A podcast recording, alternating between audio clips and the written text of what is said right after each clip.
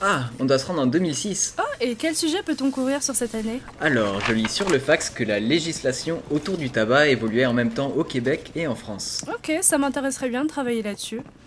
Ah, tiens, il y a les têtes à claques qui ont été créées en 2006 apparemment. Tu voudrais pas en parler Ah oui, en plus j'aime beaucoup ce genre de vidéos. Elles sont courtes et drôles. Étage 2020.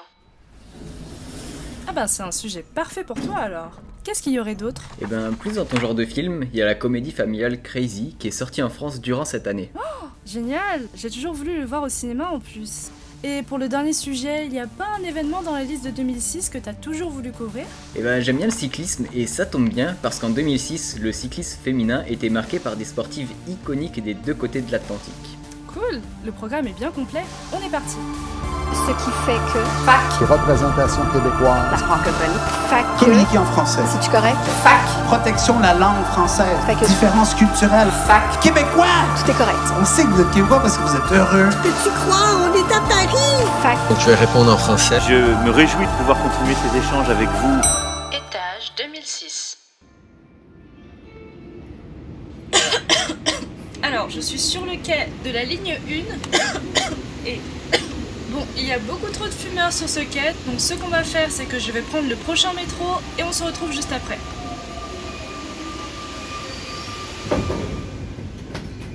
Ah, je pense qu'ici, on sera un peu mieux. Heureusement que la cigarette est interdite à l'intérieur des transports en commun. C'est d'ailleurs une interdiction que l'on doit à la loi E20, une loi de 1991 qui réglemente l'usage et la consommation du tabac. Elle viendra également hausser les prix des paquets ainsi que l'âge minimum des acheteurs mais plus principalement, elle légiférera sur l'usage de la cigarette dans les lieux publics, tels que les gares, tout en permettant aux consommateurs de fumer dans des endroits spécialement prévus à cet effet. Des pickpockets peuvent être présents en station ou à bord des trains. Alors, nous n'y sommes pas encore, mais dans quelques mois, ce morceau de liberté viendra à son terme. Et sa disparition sera provoquée par le décret du 15 novembre qui viendra élargir et endurcir la loi E20 de 1991. Ce décret, dont la mise en vigueur est prévue pour début 2007, donc l'année prochaine, interdira l'usage de la cigarette dans tous les lieux fermés et couverts accueillant du public ou constituant des lieux de travail, mais aussi dans les établissements de santé, dans l'ensemble des transports en commun et dans toute l'enceinte des écoles, collèges et lycées, qu'ils soient publics comme privés. Cette interdiction s'étendra aussi sur les établissements destinés à l'accueil, à la formation ou à l'hébergement des mineurs. Alors la raison principale derrière cet ajustement est la lutte contre la hausse de la consommation du tabac, surtout chez les jeunes interdit de fumer dans tous les espaces de la station. Et c'est une problématique que l'on pourra retrouver au Québec durant cette même année.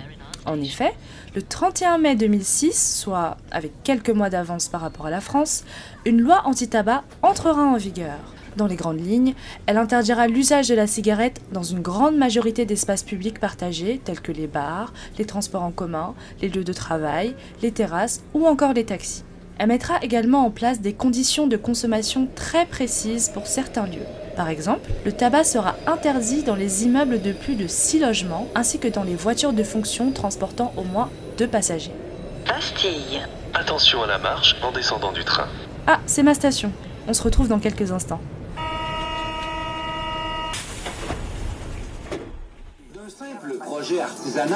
Les têtes à claques sont en train de devenir un empire. Ça, c'est notre meilleur score. 5400e. Dans le monde entier. Sur, sur, sur 100 millions de Ah, tabarouette, c'est bon. C'est énorme. Alors, on vient d'entendre Michel Baudet, créateur des têtes à claques en 2006. Le Québécois, ancien publicitaire, a mis en ligne des sketchs courts sur Internet, dans lesquels l'humour cocasse a conquis le Québec, puis la France. Les marionnettes bon marché et la bouche de Michel Baudet incrustée au montage ont fait le succès de ses clips animés. Par contre, je n'arrive pas à expliquer ce succès. Je pense qu'un peu de recul est nécessaire pour comprendre ce phénomène. Je vais appeler Steve Prou, journaliste et spécialiste des médias.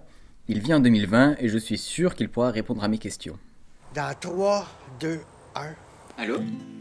Oui, bonjour, Steve Prou. Bonjour Steve Prou, je suis très content de vous parler aujourd'hui. J'ai plein de questions à vous poser à propos des têtes à claques, mais pour commencer, j'aimerais savoir si, est-ce que en presque 15 ans depuis la création du programme, vous avez une explication au succès qu'ont connu les têtes à claques? Euh, Les têtes à claques, ça a été euh, la première vidéo humoristique virale faite au Québec.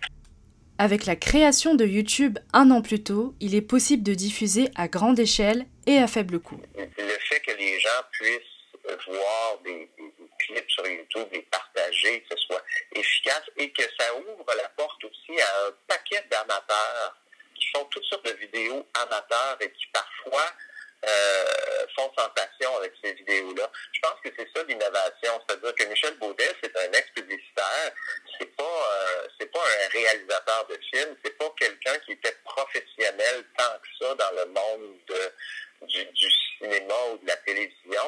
Et avec les moyens du bord, il a fait une vidéo qui a fait sensation.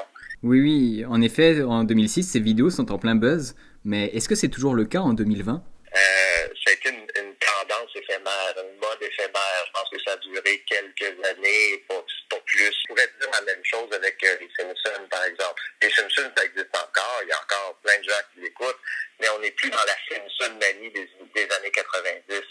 En 2008, Les Têtes à claques arrivent en France, en clair sur Canal+, mais la version française est sous-titrée pour aider à la compréhension du public français. Son français n'était pas très international. Euh, C'était un accent québécois assez tranché, donc euh, j'imagine qu'un français qui n'est pas habitué à l'accent québécois, québécois euh, risque de perdre son lapin. Effectivement, l'accent peut être un peu compliqué, mais est-ce que d'autres artistes québécois ont percé en France? Peut-être François Pérus, qui a été en France pendant plusieurs années lui aussi. -hmm. euh, il faisait des capsules radio qui ont été vendues, ça a été très, très, très populaire. En France ici, ces disques se sont vendus à des millions d'exemplaires. Il n'y a pas beaucoup d'humoristes qui réussissent en France. Ça reste quand même exceptionnel.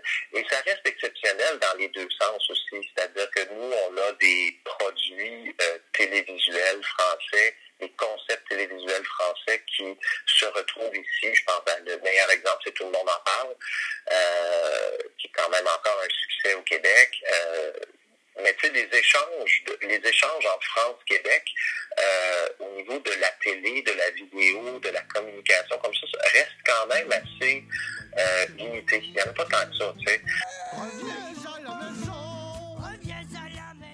Alors comme Steve Prou nous l'a dit, il y a peu d'échanges de contenu audiovisuel entre France et Québec. Mais en 2006, il y en a eu au moins un autre puisque le film québécois Crazy est sorti en France. Malia est allée le voir. Allô Malia? Est-ce que tu es bien installée avant la projection du film? Je me trouve en ce moment même au cinéma du Grand Rex, dans le second arrondissement de Paris, à l'heure pour un rendez-vous culturel plus qu'attendu. J'ai ma place, j'ai mon popcorn, les publicités commencent à défiler, et rien qu'au bourdonnement des voix qui les recouvrent, il n'est pas difficile de deviner que je ne suis pas la seule à trépigner d'impatience ici. En effet, nous sommes le 3 mai 2006, sur la date de sortie officielle du film québécois Crazy en salle française. Réalisé par Jean-Marc Vallée et porté par l'acteur principal Marc-André Grondin, cette œuvre verra sa réputation élogieuse traverser l'Atlantique. Le synopsis est déjà très intéressant. Il s'agit d'une comédie familiale mettant en scène Zachary, un jeune Québécois né entre les années 60 et 70 dans une famille conservatrice, qui se retrouve tiraillé entre son homosexualité d'un côté et son éducation catholique de l'autre. Le film suivra sa vie sur 40 années dans les périples de son acceptation de lui-même, mais également dans sa quête d'affection pour un père qui renie sa nature. Lorsqu'il est sorti au Québec en mai 2005, Crazy a connu un succès phénoménal. C'est en effet à ce jour le film qui a compté le plus d'entrées en salle au niveau provincial. Il a également récolté en mai 2006 pas moins de 25 récompenses cumulées au prix Génie et au prix Jutra, dont deux fois le prix du meilleur film. Il est même estimé qu'un Québécois sur huit est allé voir Crazy au cinéma.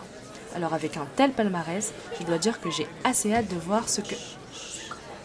Oh, les lumières s'éteignent. On se retrouve juste après la projection. Mes frères étaient pour moi trois abrutis.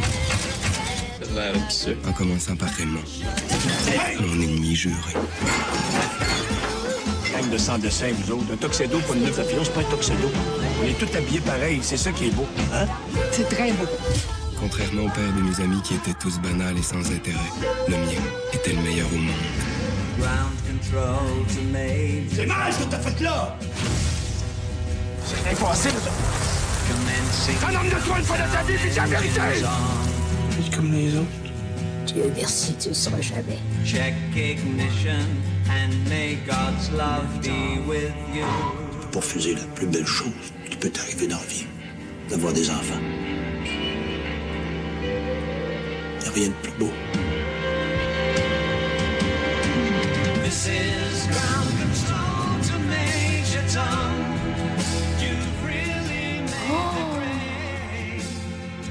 Quel chef-d'œuvre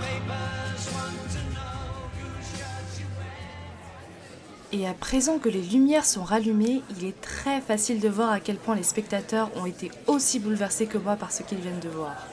Et il faut croire que suite à ça, un bouche à oreille élogieux va s'en suivre parce que, et là je vous livre un secret que personne ne sait encore, le film comptabilisera au total près de 450 000 entrées en France, décrochant la 7 place dans le classement des films québécois ayant récolté le plus de succès dans l'Hexagone.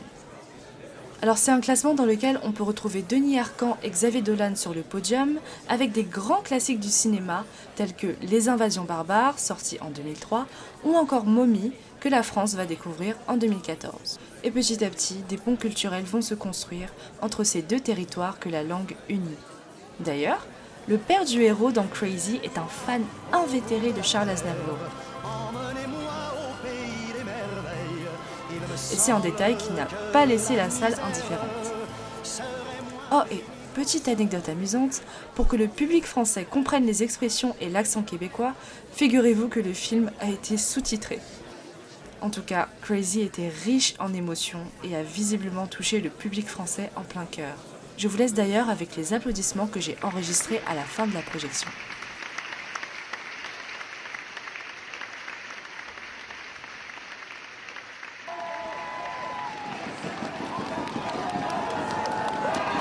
L'ambiance est conviviale sur le bord des routes pour applaudir les cyclistes, et particulièrement le cyclisme féminin, marqué en France et au Québec par des sportives qui excellaient des deux côtés de l'Atlantique. En France, c'est Janie Longo, connue pour sa longévité dans le cyclisme qui continue de remporter des titres. Elle remporte cette année-là son 52e titre de championne de France toutes disciplines confondues, parce qu'en effet, à 47 ans, elle excelle en cyclisme sur route mais aussi sur piste. Elle continuera de gagner des titres jusqu'en 2013 à l'âge de 54 ans. Au Québec, toujours en 2006, c'est une autre grande figure du cyclisme qui fait la une. Je parle là de Geneviève Janson. Âgée de 25 ans en 2006, elle décide de mettre fin à sa carrière prématurément. En effet, championne du Canada sur route en titre, sa carrière était bien lancée. 131 km de course, 4 heures d'effort acharné. Oui mais voilà, le succès a été rattrapé par les ennuis. En 2003, une première suspicion de dopage à l'EPO fait scandale. Elle ressort blanchie de cette affaire, mais les soupçons perdurent. Et ce n'est pas tout, parce qu'au même moment, la sportive était suivie par le docteur Maurice Duquette. Ce docteur avait comparu six mois plus tôt devant le Collège des médecins du Québec pour avoir prescrit de l'EPO sans justification médicale. Pour appuyer le tout, le docteur a avoué ouvertement avoir prescrit de l'EPO à une cycliste québécoise de calibre international sans toutefois livrer de nom. À cet instant, une ordonnance de non-publication interdisait toujours de dire de qui il s'agissait. C'est Geneviève Janson elle-même qui va lors d'une conférence de presse révéler que les paroles du docteur Duquette lui faisaient référence. Cependant, elle nie avoir consommé des produits dopants et répétera 14 fois qu'elle n'a jamais pris d'EPO. Que je n'ai jamais touché à de l'EPO de ma vie. En 2004, nouvelle suspicion, Geneviève Janson oublie de se présenter au test sanguin d'après-course en Belgique. Cette fois, elle sera sanctionnée de 500 dollars canadiens d'amende, mais cet oubli aurait pu lui coûter une suspension et sa place pour les Jeux d'Athènes deux mois plus tard. On en arrive en 2006, année de succès pour Longo, clap de fin pour la carrière de Janson. Janson est contrôlée positive à l'EPO sur le Tour de Toom en 2005 aux États-Unis, et l'agence antidopage américaine condamne la cycliste à deux ans de suspension.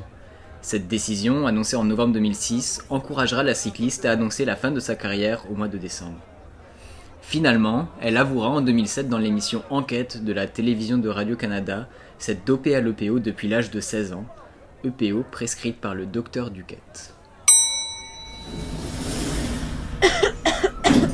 Oula Non, non, non, t'inquiète pas. Tousser en 2006 n'a pas la même signification qu'en 2020. C'était le plus souvent synonyme de tabagisme à l'époque. Ça reste mauvais pour la santé. Pour te soigner, rien de mieux qu'un tour en vélo, avec Janie Longo si tu veux. Elle a 61 ans aujourd'hui et elle fait toujours de la compétition. Oh là, vu l'état de mon vélo en 2020, j'ai bien peur de ne pas aller très loin. Étage 2020. Fac 2006, c'est terminé, avec à la narration Malia Kunku et Victor L'Ouest, la musique du générique et Valola de Géographeur, avec les ambiances sonores de apori.org ainsi que les annonces RATP.